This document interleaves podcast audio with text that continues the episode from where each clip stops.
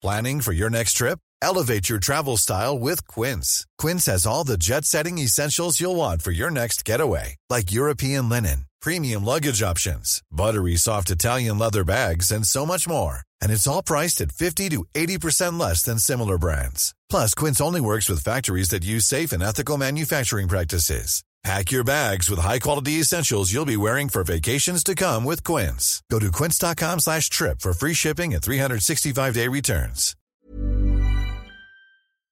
Heraldo Radio. La HCL se comparte, se ve y ahora también se escucha. Cada martes por la noche, los expertos se reúnen para debatir, polemizar, desmenuzar a la noticia y a sus protagonistas en un sitio único, diferente y sin censura. Esta es la mesa de análisis, a fuego lento, bajo la conducción de Alfredo González Castro, por El Heraldo Radio. Iniciamos.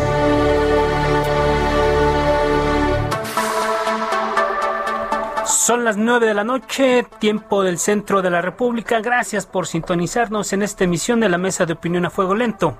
Soy Alfredo González Castro y este martes, como cada semana, estamos transmitiendo desde la Ciudad de México por el 98.5 de su frecuencia modulada a toda la República Mexicana y al sur de los Estados Unidos. Gracias, gracias a la cadena nacional de El Heraldo Radio.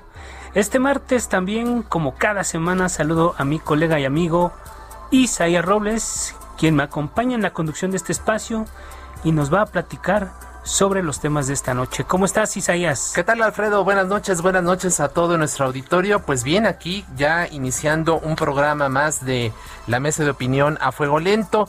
Y bueno, el primer tema tiene que ver con esta iniciativa que el Movimiento de Regeneración Nacional presentó allá en la Cámara de Diputados para reformar la Constitución y reducir el número de legisladores. Bajo los principios de austeridad y racionalidad del gasto, el objetivo de esta iniciativa es hacer más austeros todos los congresos del país.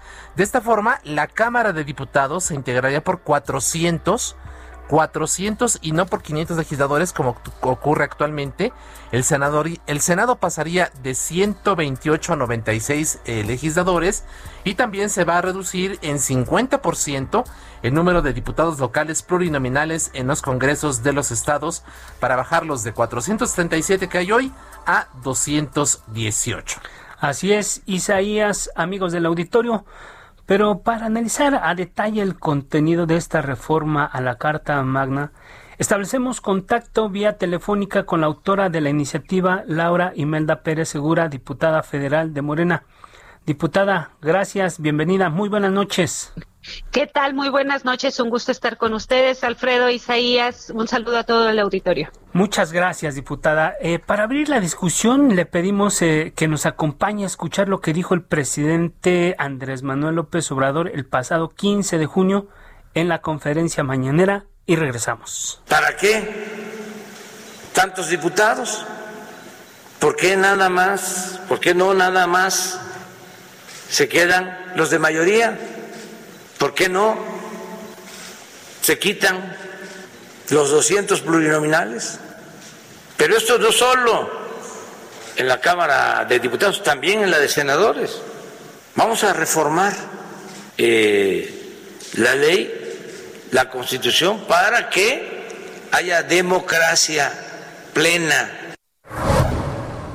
y bueno, pues Alfredo, ya escuchamos allá al presidente López Obrador, en donde él, su propuesta pues es que se reduzca totalmente a los legisladores por la vía plurinominal. Diputada Pérez Segura, usted propone eliminar 100 diputados federales, 32 plurinominales. ¿Se quedó corta en su iniciativa?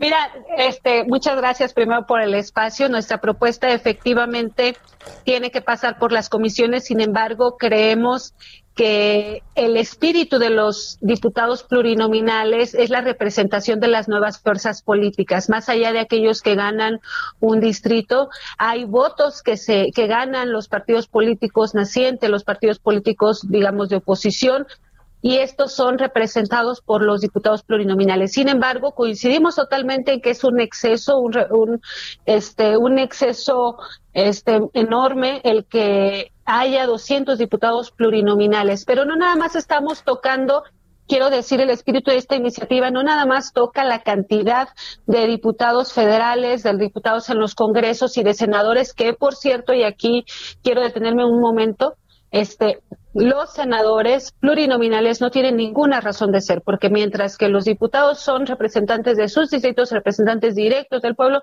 los senadores son representantes de los estados. El espíritu de los senadores, de, la representación de los senadores no tiene ninguna razón de, ser un este, senador plurinominal. Entonces, lo que estamos eh, proponiendo es que se reduzca todos los diputados, los senadores plurinominales y la mitad de los diputados federales plurinominales y la mitad también en los congresos locales. Pero el segundo objetivo, también espíritu de esta iniciativa, es cambiar el principio por el cual son definidos esos espacios, es decir, eliminar esa lista que se elabora en las cúpulas de los partidos, todos los partidos elaboran una lista de nombres de personas que no pasan por el escrutinio público, que no ganan un voto y que en algunas ocasiones son personajes impresentables. Ese es un objetivo central en esta iniciativa, que no haya una designación directa, totalmente autoritaria por parte de personas en las cúpulas de los partidos donde asignan, literalmente asignan una curul de representación popular a personas que no tienen a veces ni siquiera un mérito o por el contrario tienen mala reputación. Queremos que sea un principio de primera minoría al menos.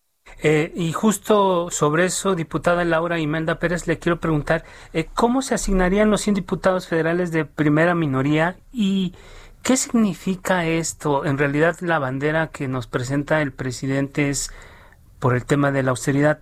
En realidad, ¿Eso es lo que se está de fondo o hay un tema más, más político? ¿Qué nos podría decir sobre esto? Eh, sobre esto segundo, no es el único. Por supuesto que buscamos que haya este un Congreso más austero, transparente, pero también que haya un Congreso más legítimo y cercano a la sociedad. Cuando hablamos de la primera minoría, nos referimos a que de acuerdo a las fórmulas mediante las cuales se asignan los diputados plurinominales, estas priorizan que las fuerzas políticas que lograron un gran eh, apoyo ciudadano tengan una representación más allá de los distritos ganados. Estos se estarían cuidando, conservando con los ajustes necesarios para que no haya sobrerepresentación, para que no haya una representación sobrada, digamos, del, del, del partido en el poder, que regularmente es el que más se lleva diputados, diputadas o legisladores en general este, pero que sigan siendo asignados, es decir, si en una circunscripción al, al, a Morena o al PRI o al PAN le tocan cinco diputados plurinominales, que en lugar de sacarlos de una lista designada y hecha en un escritorio, sean esos cinco eh, eh, nuevos legisladores personas que fueron a la contienda electoral y que ganaron los mejores segundos lugares en los distritos de dicha circunscripción. Así se asignarían y evitaríamos que haya personajes que simplemente llegaran a una lista por quién sabe qué razón. Así es, diputada. Eh, ¿Cuántos ahorros se representaría la reducción de este número de legisladores, tanto a nivel federal como local, que propone usted en su iniciativa? Y por otro lado, lo que usted nos está comentando, que no solamente es un tema de austeridad, sino de calidad, ¿no? Porque usted lo acaba de mencionar hace unos minutos, hay muchos impresentables en ambos en ambas cámaras del, poder legislativo. Eh, ¿qué, ¿Qué nos puede decir sobre estos dos aspectos?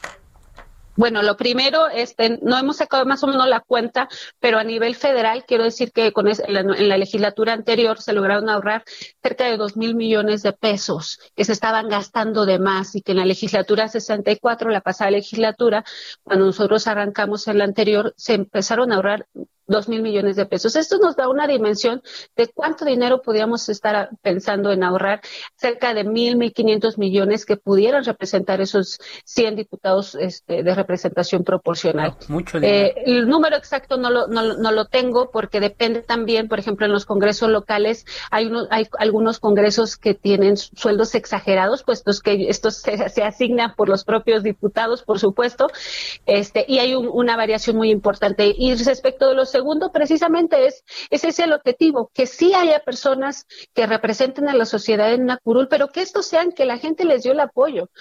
Que haya este, ese, ese trámite, digamos, ese filtro en que la persona fue reconocida con el apoyo ciudadano, que si bien no logró eh, la mayoría, al menos en su distrito, si a su partido le corresponden diputados plurinominales, tenga la oportunidad de estar ahí representando a esos, a veces miles, decenas de miles de ciudadanos que votaron por él o por ella. La iniciativa suena muy bien, diputada. ¿En qué, ¿En qué trámite se encuentra? ¿Ya está en comisiones? ¿Cuándo se dictamina y cuándo podría pasar al Pleno? ¿Y qué futuro tiene? ¿Sí van a llegar a, a concluir este trámite, esta, esta reforma, o solamente es como un, un, este, una carta de buenos deseos? Ojalá que no. Mira, nosotros la presentamos recién la, la salió publicada en la Gaceta Parlamentaria. En este momento se ha turnado a la comisión. Dichas comisiones todavía no se instalan porque estamos arrancando esta nueva 65 legislatura. Estamos a una, dos semanas a lo mucho de que se instalen las comisiones. Esta iniciativa es turnada a la Comisión de Puntos Constitucionales porque se tocan varios artículos de nuestra Constitución Política de los Estados Unidos Mexicanos Ahí nosotros estaremos solicitando que por la prontitud con que se presentó esta iniciativa sea dictaminada también así, que sea eh, dictaminada, evidentemente buscamos a buscar que sea dictaminada en sentido favorable y que pase a, pleno. Eh, podría pasar eh, si el trámite fuera bien, si fuera acelerado en uno o dos meses, pudiéramos estar hablando de su discusión en pleno, pero puede, puede pasar más según el, el tiempo que tarden en dictaminarse y también decir que pues se van a buscar los consensos, porque una reforma constitucional requiere de dos tercios de la Cámara de Diputados para que sea aprobada. Eh, por supuesto, toca la Cámara de Diputados, pero también toca la Cámara de Senadores y, por supuesto, como cualquier iniciativa, después de pasar por la por la votación en la Cámara de Diputados tendría que pasar al Senado, donde pasará el mismo trámite, dictaminación en una comisión y luego subir a pleno. Creemos que con voluntad se puede hacer esto. Digo, el discurso es muy bonito de muchos legisladores y legisladoras, pero vamos poniéndolo sobre la mesa y vamos mostrando que realmente tenemos voluntad, no nada más de tener un Congreso austero, congresos austeros, sino también legítimos, cercanos a la gente y con personas que sí fueron reconocidas por la ciudadanía, por lo tanto democráticamente electas. Morena en la Cámara de Diputados y en el Senado están con esta iniciativa, diputada. Nosotros la presentamos en la Cámara de Diputados y pasaría después a la Cámara de Senadores, una vez eh, votada acá.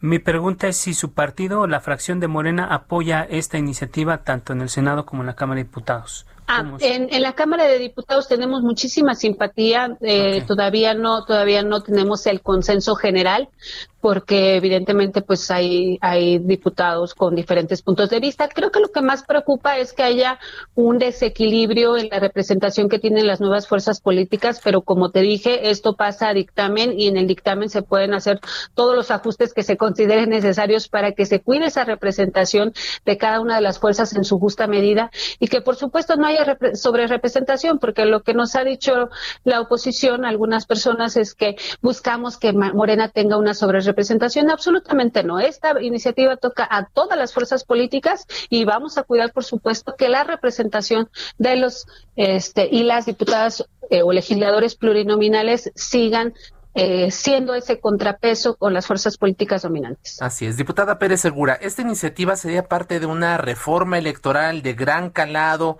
que incluya la renovación total de los consejeros de línea y de los magistrados del Tribunal Federal Electoral, como lo ha planteado el presidente López Obrador. Hacia allá vamos. Fíjate que estamos analizando diferentes aspectos en el tema político electoral. Creemos que hay muchos aspectos que se pueden mejorar.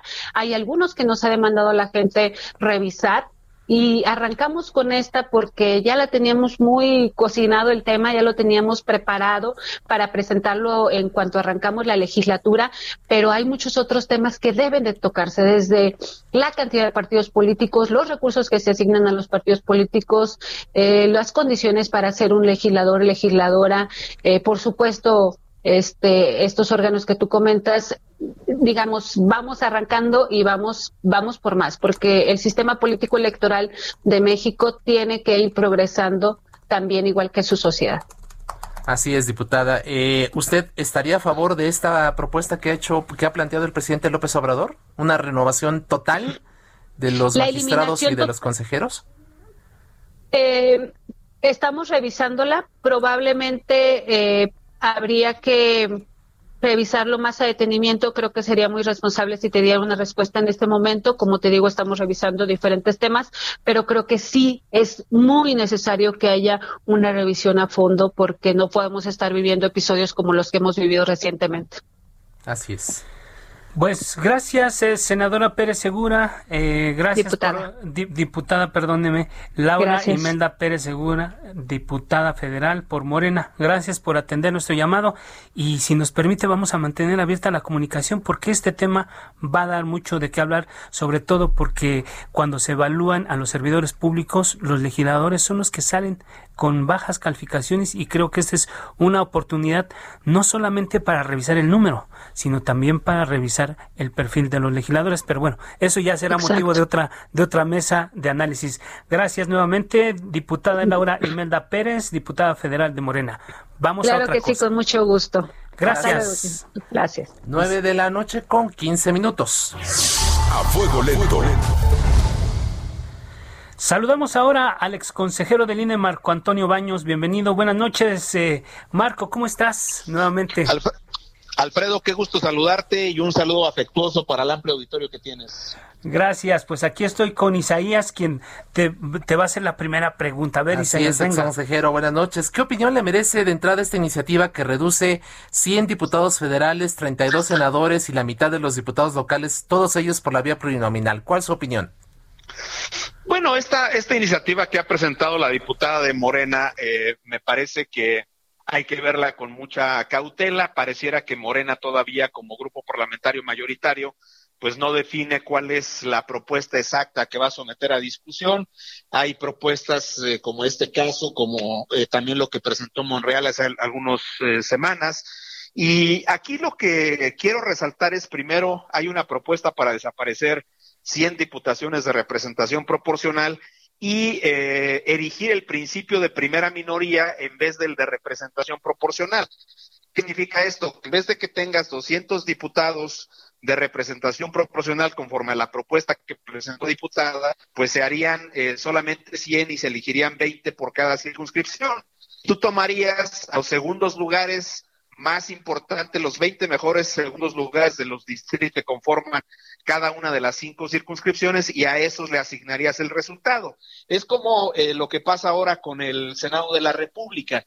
Las primeras dos fórmulas que obtienen la mayoría de los votos entran a la Cámara de Senadores y luego la primera de las de la fórmula, la primera de las dos fórmulas del segundo lugar eh, ingresa por la primera minoría. Entonces aquí lo que está haciendo la diputada es que en vez de RP se elija por la vía de primera este, minoría eh, un grupo de 20 diputados por cada una de las cinco circunscripciones. Entonces, me parece que lo que se está haciendo en rigor es al desaparecer la RP, quitas la posibilidad de que eh, todas las fuerzas políticas estén representadas y por la de los hechos estás impulsando una especie de bipartidismo. Eso es lo que creo que podría pasar con esta iniciativa. Así es, Marco. Eh, sin embargo, parece que, que la solución es, eh, o es, parecería que la solución es matemática.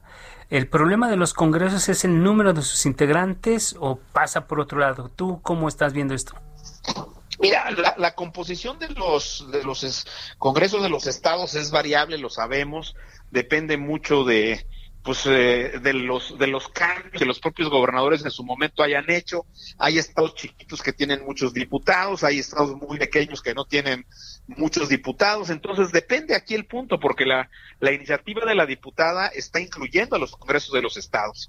Es decir, estás quitando también la RP la posibilidad de representación de los grupos a nivel de las entidades y estás dejando que sea solo la primera minoría. Pues vamos a decirlo de otra manera, si ahora hubiera sido la aplicación de una disposición de esas características, pues entonces serían Morena y el PAN los que tendrían la mayor cantidad de los diputados en los congresos locales y a nivel este nacional. Entonces, yo creo que hay que tener este eh, mucho cuidado y ver eh, exactamente cómo se va a discutir esta propuesta. Yo creo que la propuesta hay que analizarla, hay que discutirla, pero en lo personal eh, parece que tiene muchos riesgos para el tema de la representación. Y mira okay. que, eh, que me parece que los partidos tendrían que empezar por presentar cuentas de una serie de cosas que están ocurriendo. O sea, no puede ser que, por ejemplo, la representación proporcional siga usando un negocio de las de las cúpulas enquistadas en los partidos. Así es. Metes a, tu hijo, metes a tu hermano, metes a este a la persona que te ayuda como secretario particular, que eso ocurrió, ¿eh? Y es demostrable, demostrable en las listas que fueron asignadas en esta ocasión. Entonces, los partidos tienen que hacerse cargo que la representación proporcional es un principio para equilibrar los resultados de la mayoría relativa. Pero eso no quiere decir que puedan hacer lo que quieran y meter a quienes se les antoje. Nosotros los ciudadanos les hemos permitido eso, pero ya basta de esas cúpulas corruptas de los partidos que están haciendo este tipo de cosas. Así es. Marco Antonio Baños, ex consejero del INE, si nos permite, vamos a escuchar lo que el presidente López Obrador ha delineado como parte de su reforma electoral de gran calado, dice él, y también la respuesta del consejero presidente del INE, Lorenzo Córdoba, ante esta situación. Escuchemos si nos permite estos dos audios. Cambio completo renovación tajante. No se puede este, con lo mismo. No son demócratas, no respetan la voluntad del pueblo, no actúan con rectitud, no aplican que al margen de la ley nada y por encima de la ley nadie. Entonces no pueden estar ahí. Tiene que haber un cambio. No es un asunto personal. Una reforma de gran calado que se plantee como principal objetivo meramente la renovación de los órganos directivos de las autoridades electorales, termina por ser una reforma miope, alimentada más bien por los rencores, filias o fobias personales, que carece de altitud de miras. Marco Antonio Baños, una renovación tajante de línea y del tribunal sería miope y producto de filias y fobias. ¿Cuál su opinión sobre estas dos posturas? Bueno, Isaías, es que eh, los ánimos están tan caldeados y lamentablemente proliferan los adjetivos. Creo que para empezar, eh, el presidente López Obrador no tiene como jefe de Estado una función de estar denostando a las instituciones públicas. Eso es mi opinión eh, de mucho tiempo atrás, lo he, lo he repetido incesantemente y creo bien que ya con independencia de lo que dijo Lorenzo Cova, pues la reforma electoral puede utilizarse para venganzas personales. Esto no puede estar así por el jefe del Estado mexicano. Y creo que Lorenzo, como eh, presidente del instituto, debería de obviar algunos adjetivos, pero al final de cuentas me parece que tiene razón. Una reforma tiene que hacerse para efectos de mejorar al sistema, de eh, incorporarle ciertos componentes que le son muy necesarios hoy día. O sea, más allá de, quitar a los consejeros, a los magistrados electorales, en esa renovación tajante que dice López Obrador, porque está molesto, porque la consulta popular no salió, porque ganó el número de las diputaciones pese a que se la pasó en campaña, porque ahora tiene miedo de que el tema de la revocatoria no le salga con el porcentaje de participación que necesita para impulsar la segunda parte de su trienio, etcétera. Más allá de ese tipo de cuestiones, a mí me parece que la reforma electoral sí tiene este, necesidad de hacerse en algunos componentes básicos. Pienso en lo siguiente, a lo mejor a la gente eh, que nos escucha, pues le resulta ajeno saber que eh, cuando hay elecciones concurrentes federales y locales, pues tú tienes eh, eh, marcos normativos locales y federales que tienen inicios de procesos electorales diferenciados. Si tú revisas, por ejemplo, el arranque del proceso electoral del 2018 o el del 2020-21, pues vas a ver que hay más de 30 inicios de fechas distintas de procesos electorales. ¿Cómo le haces para administrar ese tipo de cosas? Y, y luego tienes eh, situaciones complejas, por ejemplo, para el funcionamiento de los soples, de los tribunales locales, en fin muchas cosas que sí se podrían este, acometer como reforma, pero no volver a la reforma a un escenario de venganzas y de, eh, pues digamos, de pasar las facturas y las cuentas, en este caso a los consejeros y los magistrados, es como una obsesión del presidente de la República. Gracias, Marco Baños. Se nos acaba el tiempo. Una reflexión de 30 segundos, 40 segundos sobre cuál es el riesgo de que se imponga una reforma con esta fuerza del presidente López Obrador. Pues puede ser regresiva, puede eh, regresarse a, estadios que hemos superado para construir confianza. Hoy día la única desconfianza que hay sobre las elecciones es la que genera el propio presidente de la República. Entonces, eh, mi punto es, si tú agarras y desapareces la fiscalización centralizada, si tú eh, decides que el INE debe ser tocado y lo cambias fondo y eh, quitas a todos los consejeros y pones gente afina a Morena y al gobierno, eso sería terrible, lamentable para el INE, que ha sido una evolución de 30 años. Así es, pues ahí está la reflexión de Marco Antonio Baños, ex consejero de línea, que le agradecemos su tiempo y su confianza como siempre. Muchas gracias, Marco Antonio Baños. Un abrazo, Isaías, eh, mi querido Alfredo, muchas gracias. Que, que estén muy bien. Gracias, Isaías, amigos del auditorio. Vamos, vamos a hacer una pausa, no le cambie y seguimos con otros temas muy interesantes, muy importantes relacionados con la coyuntura. Así es, volvemos después de esta pausa, no le cambie, quédese, estamos a fuego lento aquí en el Heraldo Radio.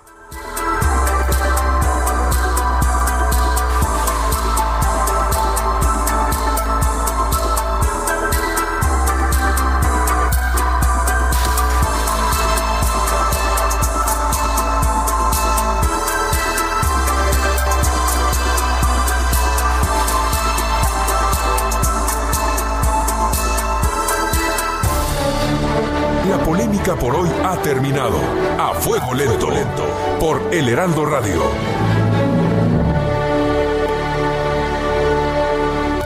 Heraldo Radio. La HCL se comparte, se ve y ahora también se escucha.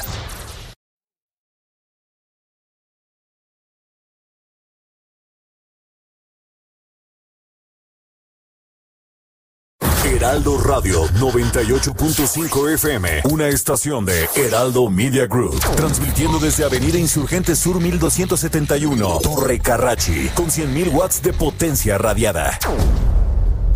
Está usted en la mesa de análisis, a fuego lento, con Alfredo González Castro, por El Heraldo Radio. Son las 9 de la noche con 30 minutos, tiempo del centro de la República. Volvemos a la mesa de opinión a fuego lento. Les recuerdo que estamos transmitiendo completamente en vivo por el 98.5 de su frecuencia modulada desde la Ciudad de México a toda la República Mexicana y al sur de los Estados Unidos. Gracias, gracias siempre a la cadena nacional de El Heraldo Radio. Estamos de regreso en este segundo bloque de esta mesa de opinión con un tema que es de mucha utilidad, Isaías, amigos del auditorio. Vamos a hablar de, estos temas que le, le interesan mucho a los ciudadanos de a pie. Así es, vamos a hablar de algo triste y doloroso, Alfredo, que tiene que ver con el pago de impuestos. Y bueno, es que la titular del Servicio de Administración Tributaria, Raquel Buenrostro, dio detalles del régimen de confianza simplificado de contribuyentes que está dentro de la miscelánea fiscal para el año 2022 del próximo ejercicio fiscal. Y vamos a escuchar justamente a la titular del SAT, quien detalló cómo será este régimen especial de confianza. ¿Qué consiste este régimen simplificado? Que fue lo que hicimos, tomamos el universo de personas físicas, vimos dónde estaba concentrado y escogimos cuatro regímenes, que son los que tienen actividad, personas físicas con actividad empresarial, el régimen de incorporación fiscal, régimen con actividades agrícolas, ganaderas, pesqueras y silvícolas y arrendamiento. Esos cuatro regímenes con ingresos menores a 3.5 millones de pesos anuales se consolidaron y tienen como optativo el régimen simplificado de confianza para personas físicas. Se estudió lo que dice la ley que estas personas pueden tener deducciones. La mayoría de estas personas, algunas con muy bajos ingresos, no pueden pagar un contador. Bueno, una persona común y corriente que haría deducible paga la tasa general de impuesto sobre la renta lo que pueda ser deducible, pues andaría pagando entre el 1% y el 2.5%. Sí, ¿Me entendiste? Sí, siempre hablan de cosas muy, muy, muy rebuscadas, pero eh, justo lo que decía Isaías, amigos del auditorio, para que los ciudadanos de a pie entendamos qué implica este nuevo régimen, hemos convocado a Juan Carlos Bojorques Pérez, él es presidente del Colegio de Contadores Públicos hace eh, contador, gracias, muy buenas noches, ¿cómo estás? Muy bien, muchas gracias. Buenas noches a ustedes, a su auditorio, aquí con la oportunidad de platicar con ustedes y tratar de aclarar algunas ideas. Pues ayúdenos en qué, implica este régimen, cómo funciona, quiénes serán los beneficiados. A ver, eh, tradúzcanos lo que quiso decirnos Raquel Buenrostro. Eh, claro que sí, con gusto. Mira, digamos que en esencia es un régimen que lo que va a hacer es cobrar una tasa de impuesto a, los ingresos que cobremos. Ok. Así de simple. No le va a meter nada alrededor, no le va a meter gastos, no le va a meter deducciones, nada. Simplemente decir, bueno, ¿cuántos fueron tus ingresos que cobraste en el mes o en su caso en el año? Y le vas a aplicar una tasa directa que va desde el 1% y hasta el 2.5%. Digamos que en esencia es este régimen. Se habla de facilidades, se habla de simplificación, efectivamente se pueden dar. Sin embargo, bueno, dependiendo de la estructura de cada una de las personas, pudiera ser que en algunos casos les ayude a pagar un poco menos de impuesto y quizás en algunos otros casos les genere un impuesto mayor a lo que venían pagando. Ya dependerá de la composición, pero el resumen es sobre ingresos cobrados, una tasa que puede ser desde el 1 y hasta el 2.5%. ¿Y quiénes van a resultar beneficiados con este nuevo esquema o esta modificación, contador? Bien, eh, eh, la propuesta, o al menos, y recordemos que ahorita es, es a nivel de, de, iniciativa, de propuesta, todavía no es una versión final, pero lo que está escrito hasta ahora es que las personas que tengan o que realizaban actividades empresariales, háblese de actividades comerciales, incluidas los que realizaban actividades agrícolas, ganaderas, pesqueras, silvícolas, Estamos hablando de personas físicas, individuos, personas que eh, por sí mismas están tributando, más las personas que prestan servicios profesionales, más las que otorgan el uso o goce temporal de bienes, son las que pueden tener derecho a subirse a este régimen. Una de las primeras condicionantes es que los ingresos que obtengan en el año no rebasen la cantidad de tres millones quinientos mil pesos. Ok, entonces podemos entender que esto va a implicar algunos beneficios. ¿Conviene esta modificación que hicieron? Eh, digamos que sí, en términos generales, porque primero disminuye la carga administrativa para los contribuyentes en materia fiscal.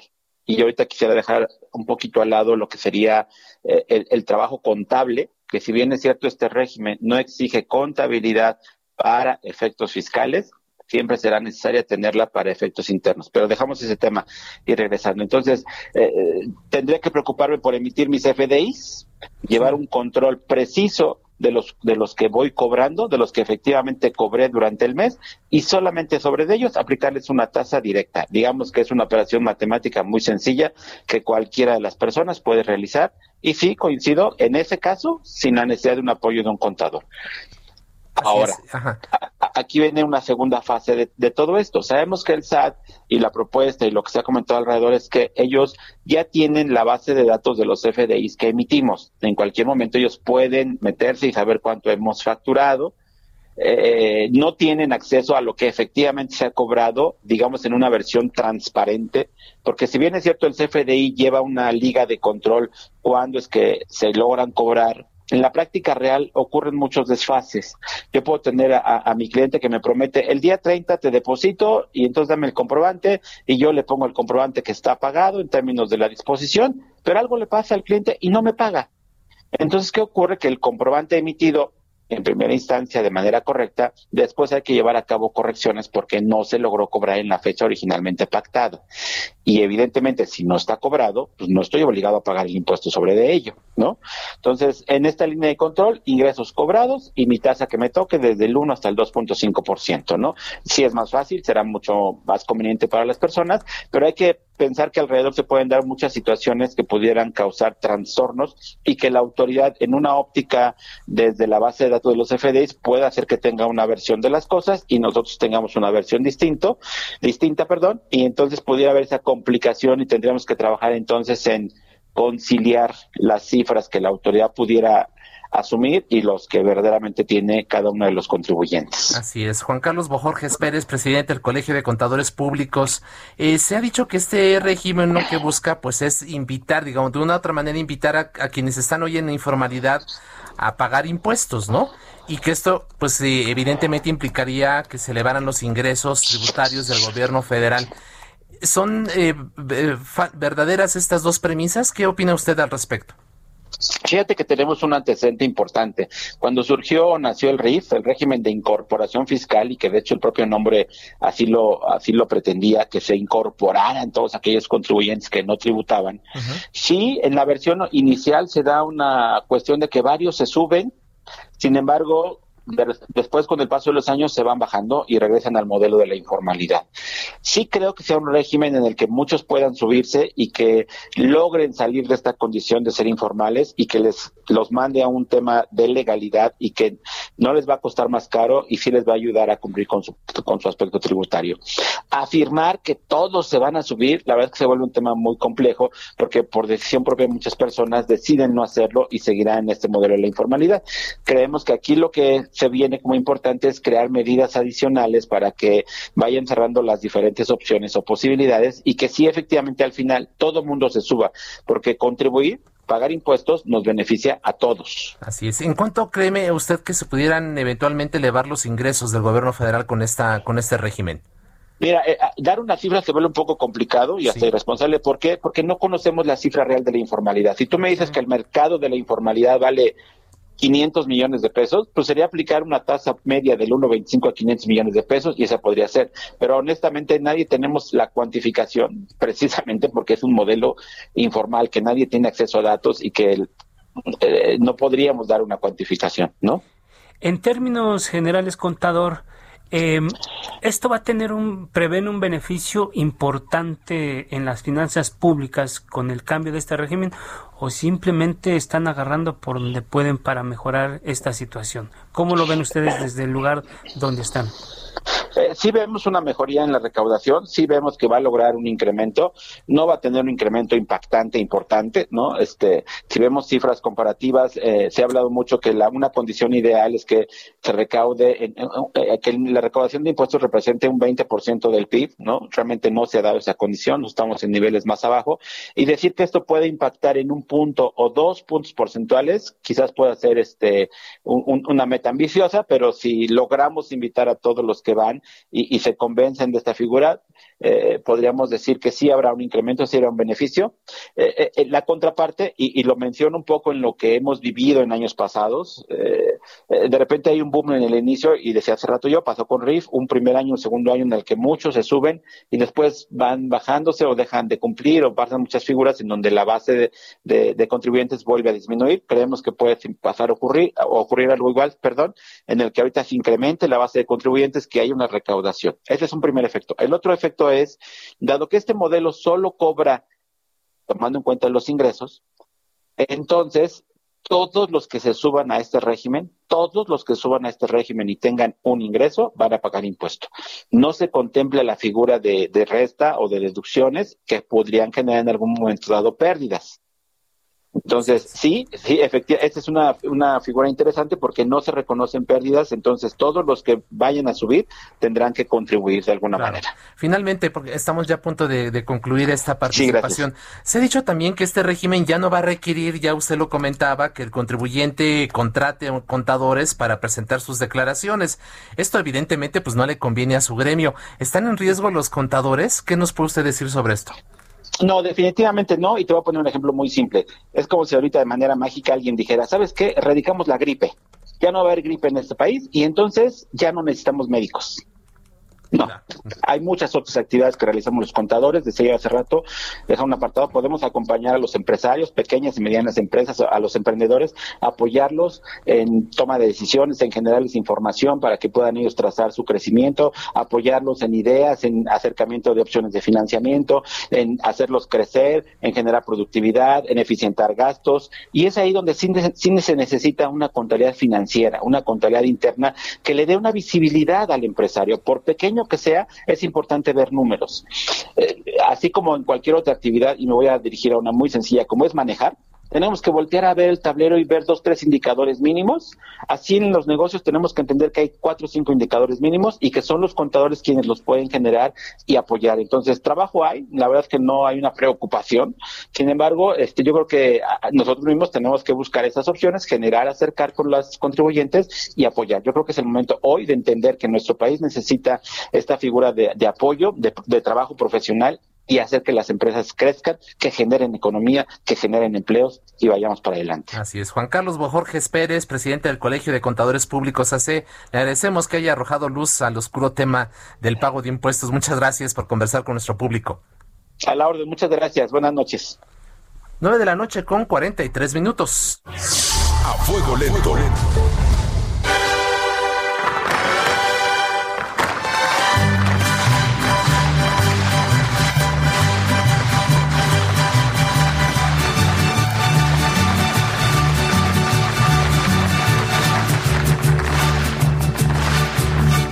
Estamos en la víspera de celebrar el 211 aniversario del inicio de la gesta que nos dio independencia y para hablar de este hecho, Isaías, amigos del auditorio, vamos, vamos a dar la bienvenida a Sandra Molina, ella es escritora, relacionista, editora, autora de varios títulos importantes en los que rememoramos algunos capítulos importantes de la historia.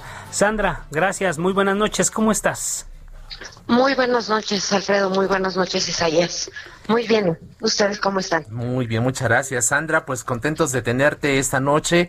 Ella es coautora junto con eh, Alejandro Rosas de esta serie que seguramente usted conoce muy bien, que es Una vez en México. Y bueno, Sandra, para entrar en materia, ¿qué significa ser mexicano en el siglo XXI? ¿Qué nos puedes decir de esto? En este contexto, ser mexicano es es, es amar a la patria, es, es amar al, al, al México en, en, su totalidad, en su historia, en su contexto, en, en, en toda esta trayectoria. Yo creo que tenemos que entender al México de hoy y al mexicano de hoy como una consecuencia de una serie de hechos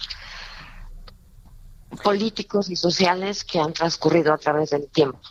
Este, juzgar eh, en el siglo XXI hechos del siglo XIX o del siglo XX sin, sin tomar en cuenta el contexto es difícil. Somos producto de, la historia. Así es, Sandra. Es eh, estas fiestas, o le llamamos a estas, a estas fechas le llamamos fiestas patrias. Si hay, si hay cosas que celebrar, eh, ¿cómo definimos estos conceptos en un momento que estamos viviendo? En realidad, ¿hay cosas que festejar? ¿Tú qué opinas? Yo opino que es la fiesta de la patria. Y la fiesta de la patria como la, independencia, el celebrar el grito que dio el que, que dieron el 15 de, de, septiembre de 1810 Miguel Hidalgo y Costilla no tiene nada que ver ni con el gobierno ni con el Estado. Es un es una fiesta de los de los ciudadanos. No le pertenece al gobierno, es nuestra.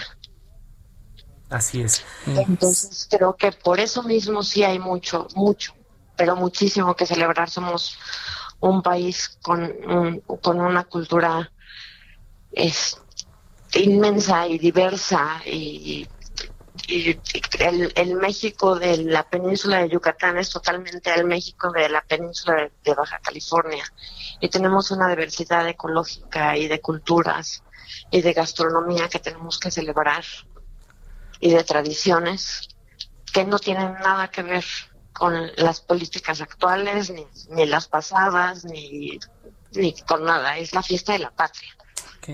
¿Cómo definir, Sandra, los conceptos de nacionalismo y soberanía, sobre todo hoy en tiempos de la 4T, de la cuarta transformación? Pues bueno, el, el, el nacionalismo, el nacionalismo es un, es un concepto adecuado de, amor a la patria siempre y cuando no se, no se convierta en chauvinismo. Okay. Eh, creo que los, los nacionalismos exacerbados no nos llevan a ningún buen lugar. No somos el ombligo del mundo, estamos en un contexto global y mundial, además con eh, este en una situación emergente por muchas cosas, pero principalmente por la pandemia. Y creo que el amor, el amor a la patria tiene que ver precisamente con el concepto de patria que tiene que, que, que básicamente significa el, el, lo que hace un padre, ¿no? es protegerte y salvaguardarte. Y, Entonces, el nacionalismo es eso. Si tú crees que tu patria te está salvaguardando y cuidando, hay que defender ese nacionalismo, eh, pero siempre y cuando no se, no se convierta en un chauvinismo. okay. y, pero fíjate tú, Sandra, que estas fechas, como otras tantas, siempre nos, nos orillan a, a hacer un alto y reflexionar sobre el momento en que estamos viviendo ¿Tú crees que México puede considerarse una nación plenamente independiente en este momento, sobre todo en una época en la que somos presa del multilateralismo? ¿Tú qué opinas? creo que ni México ni ninguna otra nación es totalmente independiente. Y quienes han intentado serlo, y me refiero a la independencia de, de no requerir de ningún otro país para sobrevivir. Y hay ejemplos de quienes se han aislado totalmente, de, se han aislado y los han aislado como consecuencia en la que realmente la calidad de, buena, de vida no es buena. Necesitamos necesitamos de, de, los de nuestros países hermanos, de nuestros países que son que hacen frontera, como Estados Unidos, como necesitamos ayudar a Centroamérica, necesitamos Europa necesita ayudar a Latinoamérica, así como los seres humanos necesitamos de otros, los países necesitamos de otros, vivimos en un mundo global. Eh, somos independientes porque somos soberanos. Eh, el presidente Andrés Manuel López Obrador eh, denomina a este régimen como el de la cuarta transformación. Tres hechos históricos, tres hechos, él, él dice que ya vivimos tres transformaciones importantes y estamos viviendo una cuarta transformación. Si comparamos esta época con las, las transformaciones anteriores, ¿tú crees que sí se están dando las condiciones para conseguir esta cuarta transformación? No, no lo creo. No se compara con los hechos históricos. No se compara en lo absoluto con los hechos históricos que realmente marcaron una transformación, como fue la independencia, como fue la Revolución Mexicana en 1910. Y la reforma. Las leyes de reforma. Así es. Nada de, nada de esos hechos que realmente transformaron no solamente la política, sino la vida cotidiana del mexicano está sucediendo en este momento. ¿A qué atribuirías tú o, este afán del presidente López Obrador para decir que él representa este esta transformación, esta cuarta transformación? Eh, es un discurso ideológico, él quiere pasar a la historia como ese líder que llevó a cabo esta cuarta transformación. ¿Cómo ves tú el papel histórico hoy de Andrés Manuel López Obrador? Sé que es muy difícil eh, en los tiempos actuales poder plantear. El, papel histórico que puede tener un político como, como el actual mandatario, pero tú, ¿cómo crees que eventualmente pudiese pasar si no es como justamente él pretende que se le vea eh, como líder de esta cuarta transformación? Exactamente. O sea, como hecho histórico necesitamos un poco de distancia para poder saber las consecuencias, pero definitivamente no hay no hay un cambio estructural, es retórica. Es, eh, es solamente retórica, él sigue haciendo un poco de, campaña política y definitivamente le, está hablando a híjole, este, me cuesta trabajo, ah, es totalmente determinante, pero creo que que su transformación es solamente retórica, no ha acabado con la corrupción, no ha habido ninguna transformación que sea palpable en la vida cotidiana. Dejemos a un lado las grandes políticas y las grandes transformaciones que se, que se hablan en las cámaras de diputados y senadores. La gente, los mexicanos, no nos sentimos seguros y y claro, en este momento, por supuesto, estoy hablando por mí y por las realidades que yo alcanzo a tocar, ¿no? No tengo la percepción de todos. Sandra, por ahí leí en algún lugar que eh, tú no sientes simpatía por los héroes eh, de la historia y por eso escribiste un libro que se llama 101 villanos en la historia de México, eh, por ahí del 2008, si no mal recuerdo. Así es sigue creciendo la lista de villanos porque te quedaste en 108 en el 2008, 101 en el 2008. no, podría ser tres volúmenes más. ¿Cuáles son los, a ver, si, los si nuevos este, villanos? Si este es un momento histórico denominado la cuarta transformación, aunque no creas en eso, ¿quiénes serían los villanos del momento? Los villanos del momento es Bartlett. Ok. Y, y, y es, es totalmente personal mi, mi percepción, pero el mismo Andrés Manuel López Obrador es un villano. ¿No ves villanos del lado de la oposición en este momento? No hay oposición. Bueno, para empezar, no, hay oposición. Bueno, Sandra. no encuentro la oposición, me encantaría encontrar la oposición. Este, eh, no la encuentro en, en ningún lado y me esfuerzo y no veo dónde está esa oposición que haga un balance Bueno, si nos permite, Sandra, vamos a dejar la conversación acá. Si se nos acabó el espacio, se nos acaba el tiempo. Sandra Molina, escritora, relacionista, editora y autora de varios títulos muy importantes y sobre todo conocedora de la historia desde otro punto de vista. Gracias, Sandra. Muchísimas gracias a ustedes. Buenas noches. Así es, invitamos a todo nuestro público a leer la extensa obra de Sandra Molina quien bueno, pues ya ahí nos hizo un análisis muy interesante, ¿no? De los ah, villanos actuales, dice que no ve oposición y que en todo caso quienes han conformarían eh, eventualmente esta lista de los villanos del, de la época actual, pues están López Gatelli y el propio López Obrador, ¿no? De quien no ve eh, no, no, lo, no le atribuye pues la, la, estatura de encabezar una cuarta transformación como la que él pretende. Muchas gracias, Sandra. Bien, Isaías, amigos del auditorio, pues llegamos al fin de, este espacio, esta, esta mesa de opinión diversa, interesante, con temas del momento. Pues nos, nos escuchamos mañana a la misma hora, acá en la mesa de opinión con la silla rota. Isaías, Así nos es. vamos. Gracias, Ángel Arellano en la producción, Georgina Monroy en el apoyo a la información, Emanuel Barcelas en los controles técnicos y Gustavo Martínez en ingeniería. Y recuerde, seguimos en pandemia. Yo no me confío, siga usando el cubreboco. Descanse, muy buenas noches y siga eh, con la transmisión precisamente de El Heraldo Radio.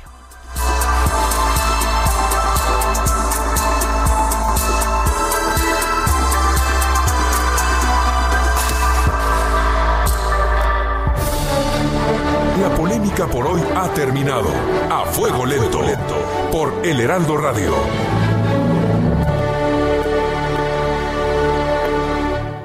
Heraldo Radio. La HCL se comparte, se ve y ahora también se escucha.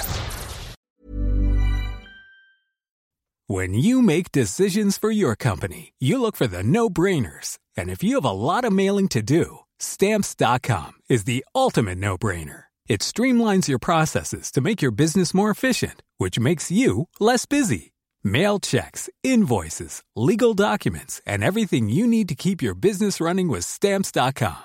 Seamlessly connect with every major marketplace and shopping cart. Schedule package pickups and see your cheapest and fastest shipping options from different carriers. With rates up to 89% off USPS and UPS rates. And with the Stamps.com mobile app, you can take care of mailing and shipping wherever you are. Make the same no-brainer decision as over 1 million other businesses with stamps.com. Sign up with code program for a 4-week trial plus free postage and a free digital scale. No long-term commitments or contracts. That's stamps.com. Code program.